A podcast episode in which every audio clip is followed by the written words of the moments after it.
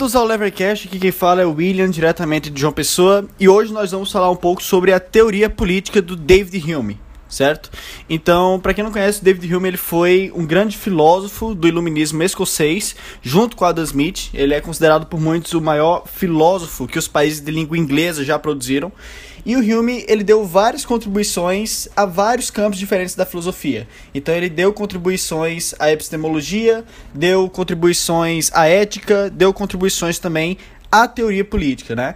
É, as coisas pelos quais o David Hume é mais famoso em suas filosofias é o princípio da indução, é o problema da indução, na verdade, chamam, e também o que chamam de guilhotina de Hume, né? O princípio da indução é aquela ideia de que você que, que a cal, o efeito é, a relação de causa e consequência na verdade não existe, né? Não tem como você estabelecer que alguma coisa é causa de alguma outra coisa. E a guilhotina de Hume se refere é, à questão de que você não pode derivar questões normativas de questões positivas. Você não deriva um deve de um é né? Mas o que a gente vai tratar aqui hoje sobre David Hume é mais do que isso, é a sua teoria política. É, e a gente vai ver que o Hume ele se difere muito de cientistas políticos que vieram antes dele, porque o Hume ele não tenta legitimar o Estado através de um contrato social, né? O Hume ele vai tentar legitimar o Estado por mera conveniência, né? Então a gente vai começar a estudar aqui um pouco sobre David Hume. Só dando uma pequena biografia, o Hume nasceu em Edimburgo em 1711. É, ele escreveu o Tratado sobre o Entendimento Humano aos 26 anos e ganhou fama após escrever o livro História da Inglaterra, certo? Então vamos começar aqui do princípio, né? É, o Hume ele deseja saber como os, os seres humanos entram em sociedade, né? Então, por que os seres humanos eles entram em sociedade? Vamos lembrar o seguinte: o ser humano ele inicialmente está em estado de natureza. Como é que é o ser humano em estado de natureza? É um ser humano que vários cientistas políticos vão dizer alguma coisa. O Hobbes vai dizer que o ser humano estado de natureza, o homem é o lobo do homem. É, o Rousseau vai dizer que o ser humano estado de natureza é um ser humano completamente independente, é, o Locke vai dizer que o ser humano, estado de natureza, não é tão diferente do que o ser humano sobre um estado, é, mas que algumas inconveniências iam surgir no estado de natureza que iam levar o homem ao estado. E o Hume, ele, ele vai dizer o seguinte: olha, os homens em estado de natureza, eles enfrentam um grande problema, que é a escassez, né? Os seres humanos enfrentam a escassez. Então ele vai dizer o seguinte: entre todos os animais que habitam a Terra, não há nenhum contra o qual a natureza, à primeira vista, pareça ter agido de forma cruel. Apenas contra o homem. Quão inúmeras são as necessidades e as pretensões necessárias com as quais o sobrecarrega, e quão reduzidos os meios que lhe concedeu para a satisfação da mesma. Em outras criaturas, geralmente, ambos estão em equilíbrio. Quando consideramos o leão como voraz animal carnívoro, então o consideramos facilmente como um ser muito necessitado. Se, porém, dirigimos a atenção para sua constituição e seu temperamento, sua agilidade, sua coragem, suas armas e sua força, então verificaremos que suas vantagens correspondem às suas necessidades. Ao carneiro e ao boi faltam todos esses atributos, mas em compensação também seus desejos são moderados e seu alimento de fácil obtenção. Somente no homem encontra-se extremamente desenvolvida a união pouco natural de debilidade e necessidade. O alimento necessário à sua manutenção foge dele, quando procura e se aproxima, ou, no mínimo, necessita de trabalho para sua fabricação. Ele necessita também de vestuário e habitação, a fim de proteger-se contra as agruras do tempo. E apesar disso, ele em si não dispõe nem de armas, nem de força, nem das habilidades naturais que corresponderiam a uma tamanha quantidade de necessidades. Somente através da socialização é capaz de superar essas falhas e elevar-se a ponto de igualdade com os demais seres, e até mesmo atingir uma superioridade sobre os mesmos. Então, o que é que o Hume está dizendo aqui? Ele está dizendo: olha, o que acontece é o seguinte: no estado de natureza, os homens eles enfrentam uma questão econômica. Eles têm desejos ilimitados e eles desejam é, satisfazer é, esse desejo naturalmente. Só que os homens não possuem é, individualmente os recursos necessários para manter-se minimamente em subsistência. Então, por que o homem entra em sociedade? Porque ele busca se relacionar bem com as outras pessoas. A razão primeira é uma questão de sobrevivência. O homem precisa entrar em sociedade, o homem precisa ser sociável se ele quiser viver. Porque aquele homem que se mostra antissocial, ele na verdade ele está se colocando à mercê é, da natureza, da sua escassez, que não está em boa correspondência com seus desejos. Então a sociedade é como se fosse um instrumento que o homem utiliza para melhorar sua chance de sobrevivência e sua chance de satisfazer seus desejos. Né? Aí o Hume conclui o seguinte: assim, torna-se mais feliz e satisfeito do que jamais poderia ficar no estado selvagem e de isolamento. Né? O Hume fala isso no Tratado sobre a Natureza Humana. Agora, é, o que vai acontecer depois que o homem entra em sociedade, se você acompanhou até aqui, o que vai acontecer é o seguinte: o homem agora é, é mais fácil para ele conseguir adquirir comida, adquirir roupa, adquirir riqueza em sociedade, né? Torna mais fácil para ele. E a partir do momento que o homem começa a adquirir materiais, capital, riqueza, alimentos ou o que seja, surge aí a necessidade do homem clamar propriedade, né? Dele assegurar que o que ele tem não vai ser roubado dele. É só quando o homem começa a desenvolver a agricultura, né, por exemplo, que ele vai ter um interesse de que o que é dele não seja tirado de forma alguma, né? Então, o desenvolvimento ele acaba gerando essas demandas por pela propriedade, para que o homem tenha uma propriedade garantida. É, o Hume ele, como eu já disse anteriormente, ele não vai tentar buscar é, garantir esse direito de propriedade através de um contrato. Muito pelo contrário, Hume vai dizer o seguinte: olha, o que acontece é o seguinte: as pessoas elas percebem que tem que ser assim. As pessoas percebem que elas têm que respeitar é, as, as posses dos outros para que as suas posses sejam respeitadas. Ora, é muito simples você entender como esse mecanismo funciona. Se eu não respeito a tua posse e se eu vejo alguma injustiça sendo praticada por você e eu fico calado, não faço nada, então o que acontece é que se algum dia alguma coisa desse gênero acontecer comigo, ninguém vai me ajudar.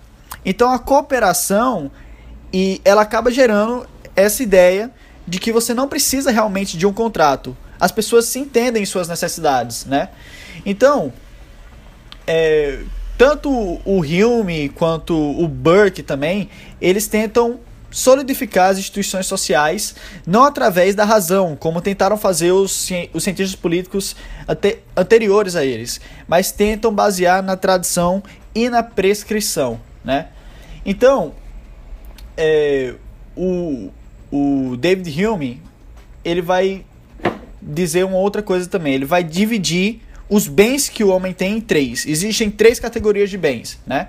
E ele vai dizer: o primeiro tipo de bem é a nossa vida mental subjetiva, né? O que é a nossa vida mental subjetiva? É o que a gente pensa, é, são nossas ideias, é nossa liberdade. E isso ninguém pode tirar da gente, né? Ninguém pode roubar é, uma ideia que eu, que eu tenha, né? Ninguém pode roubar o meu caráter, ninguém pode roubar a minha personalidade, né? Esse é o primeiro bem que a gente tem para Hume. O segundo tipo de bem que a gente tem são os nossos familiares e nossos amigos. Então Hume vai dizer: olha, por mais que eles possam ser tirados de nós por alguma catástrofe, algum sequestro, enfim, vamos. A gente tem que perceber que todo mundo tem familiares e todo mundo tem amigos. Então não há um grande interesse em as pessoas ficarem roubando os amigos dos outros, se as pessoas já têm os delas. Então não é realmente um problema. Agora, o terceiro tipo de bem que o ser humano possui são os bens físicos externos.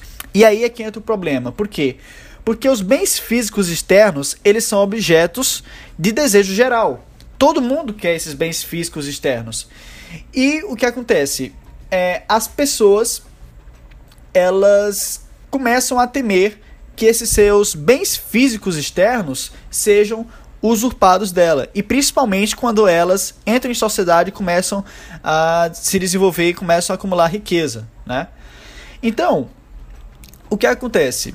Os homens, através de convenção, e o Hume ele dá um exemplo muito bacana que é o seguinte: imagina que há um bote e você tem duas pessoas remando nesse bote, né?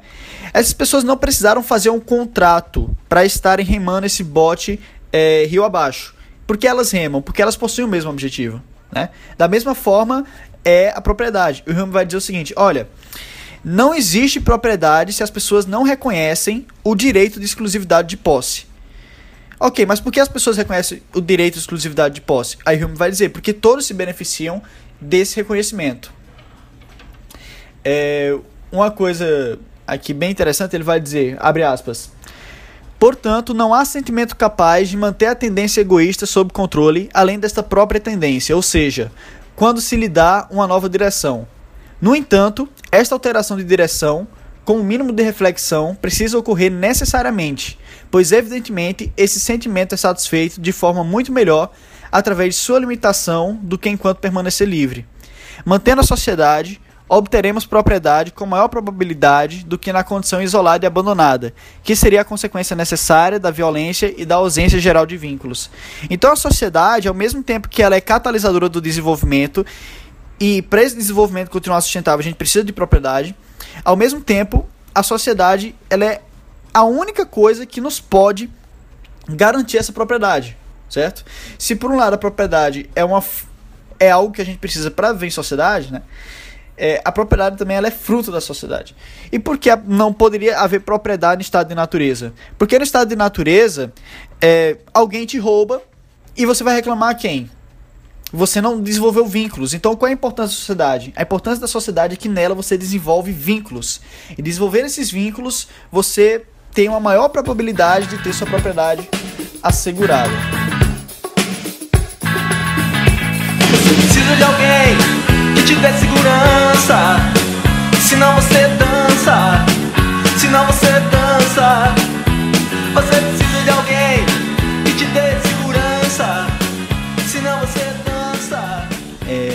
Hume ele vai falar também da ação humana e ele vai dividir as ações humanas em primárias e secundárias, certo? E aí ele vai dizer o seguinte: as ações primárias são normas implícitas e as, é, e as ações secundárias, elas necessitam que as normas sejam explicitadas e frutos da razão. Como assim? Se eu tomo uma ação primária, isso implica dizer que para eu tomar essa ação, eu considerei na minha cabeça que essa ação ela era legítima, ela era moral e assim por diante. Agora, o que é uma ação secundária? São aquelas ações que precisam de um maior detalhe. E aí a gente poderia entrar no ramo do direito, enfim. Mas o Hume vai dizer que a moralidade e as leis e a propriedade surgem a partir dessas ações primárias. Elas surgem espontaneamente na sociedade.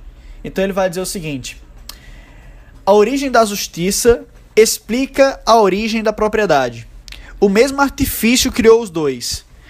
Tal como os nossos primeiros e mais naturais sentimentos morais estão fundados na natureza das nossas paixões e dão preferência a nós mesmos e amigos acima de estranhos, é impossível que possa haver naturalmente qualquer coisa parecida com um direito fixo ou propriedade. Fecha aspas. Certo? É, então, é, para o Hume, a propriedade ela só vai ser criada na sociedade é, por causa da natureza humana e da consequência dessa natureza frente a um ambiente que é escasso, certo? Que não tem recursos disponíveis, né? Então ele vai dizer o seguinte, abre aspas, a competição dos interesses, que é um requisito da formação do direito, não mais existiria se cada homem considerasse brandamente o outro, ou se a natureza satisfizesse abundantemente todas as nossas necessidades e os nossos desejos. Né? Então ele vai dizer, por que, que o direito surge? Por que surgem as leis? Por que surge a propriedade? E aí o Hume vai responder, ora, para resolver os conflitos. E por que existem os conflitos? Aí o Hume vai dizer, olha, ora, por duas coisas. Primeiro, é porque os homens eles não são brandos entre si. Os homens são violentos entre si, né? Os homens só são brandos com seus familiares ou consigo mesmos. Quando se trata dos outros, eles são violentos, né? É, primeiro por causa disso e depois, né? Porque a gente vive num mundo de escassez, onde todo mundo quer um pedaço do bolo, né? Então, ele está dizendo aqui: também não haveria motivo para as particularidades e delimitação da propriedade e do patrimônio habituais agora entre os homens. É, enfim, ele continua: se a benevolência dos homens entre si ou generosidade da natureza fosse elevada na medida suficiente, a ordem de direitos seria supérflua. Outras virtudes mais nobres e bênçãos mais valiosas tomam seu lugar. O egoísmo do homem é atiçado porque possuímos apenas poucos bens em proporção às nossas necessidades, ou seja, a relação econômica. Pois bem, a fim de manter este anseio sob controle, os homens foram obrigados a sair da coletividade, da propriedade, e distinguir entre seus bens e os de terceiros, né? É aquela coisa, é, um exemplo que ilustra muito bem isso é a questão da tragédia dos comuns. O que é a tragédia dos comuns? Você diz, ah, a propriedade coletiva é tudo de todo mundo. Beleza, então o que é que vai acontecer? Você vai chegar lá, vai se aproveitar daquela propriedade e os custos que você vai gerar e o estrago que você vai gerar, você vai dizer, ora, eu não tenho mais não tenho mais responsabilidade sobre isso do que outras pessoas, porque as outras pessoas também fazem e eu não vou limpar o que elas sujaram também. Isso é um exemplo clássico de como a propriedade coletiva dá errado, né? É, e também tem aquela coisa, você pensa, ah, se todo mundo está usando, então isso aqui vai acabar. Então eu vou usar logo antes que acabe. É a questão da exploração. Quando a propriedade coletiva, as pessoas exploram cada vez mais. Então, vai surgindo um, um, uma questão de conflito de interesses, né? Se eu percebo que você está usando a terra, que eu também uso, é, e eu vou querer essa terra no futuro. Então a gente vai ter um impasse de interesses aí. E como é que se resolve melhor esse impasse? Delimitando propriedade. Então é isso que o Hume está dizendo. Vou repetir para vocês, vamos lá. O egoísmo do homem é atiçado porque possuímos apenas poucos bens em proporção às nossas necessidades. Pois bem, a fim de manter este anseio sob controle, os homens foram obrigados a sair da coletividade, da propriedade e distinguir entre seus bens e os de terceiros. Beleza. E aí, é, o Hume vai dizer o seguinte, que quando os homens eles passam a fazer essa distinção, e essa distinção que é que todos os homens reconhecem, não é preciso nenhum contrato para que ela exista, normalmente os homens têm em sua mente implicitamente três regras de justiça. Quais são essas três regras? Primeiro, estabilidade de posse, ou seja, se você adquiriu determinada coisa, deve ser estável essa determinada coisa que você adquiriu. Segundo, transferência consensual de propriedade, ou seja, ninguém pode retirar sua propriedade se você não consentiu com isso.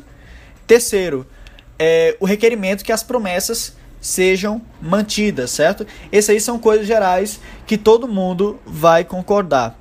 E sabe uma coisa mais interessante? Isso é uma noção de mão invisível aplicada à justiça e ao direito. E sabe uma pessoa que foi muito influenciada pela visão do Hume? Friedrich Hayek. Friedrich Hayek foi o Nobel em Economia. Então, é, o Paul Kelly, é, no seu livro Pensadores Políticos, de Sócrates até o presente, ele diz o seguinte: Para Hayek, regimes de propriedade são parte de uma ordem espontânea de sociedades de mercado. Eles crescem como resultado de uma miríade de microdecisões de agentes individuais e, portanto, representam a convergência da sabedoria individual e a razão que não pode ser compreendida por nenhuma mente sozinha. Hayek segue Hume tanto no seu convencionalismo quanto na sua rejeição do racionalismo, que Hayek clama reemergir com o desejo de justiça como redistribuição.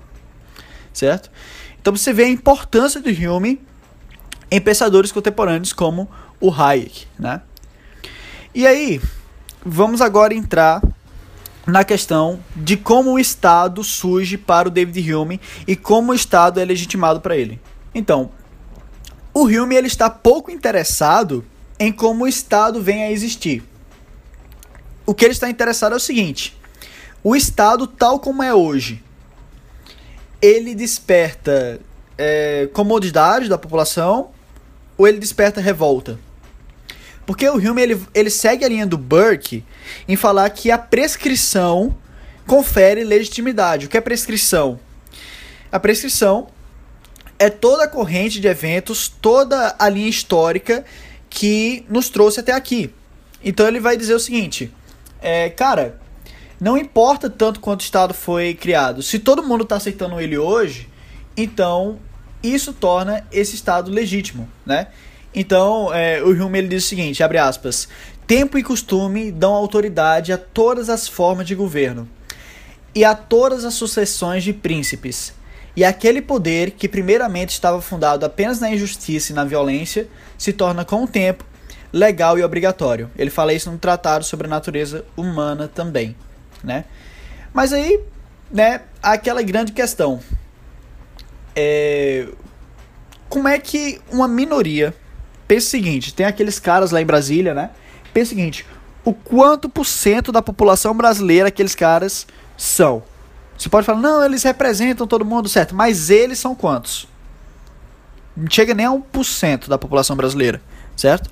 Então Hume ele diz o seguinte, abre aspas, nada parece mais surpreendente para aqueles que consideram os negócios humanos com um olhar filosófico do que a facilidade com a qual os muitos são governados pelos poucos e a submissão implícita com a qual o homem resigna seus próprios sentimentos e paixões para aquelas dos seus governantes. Quando nós perguntamos por quais meios essa maravilha é efetuada, nós devemos achar que, como a força está sempre do lado dos governados, os governantes não possuem nada para apoiá-los a não ser a opinião. É, portanto, na opinião apenas que os governos, que os governos são fundados.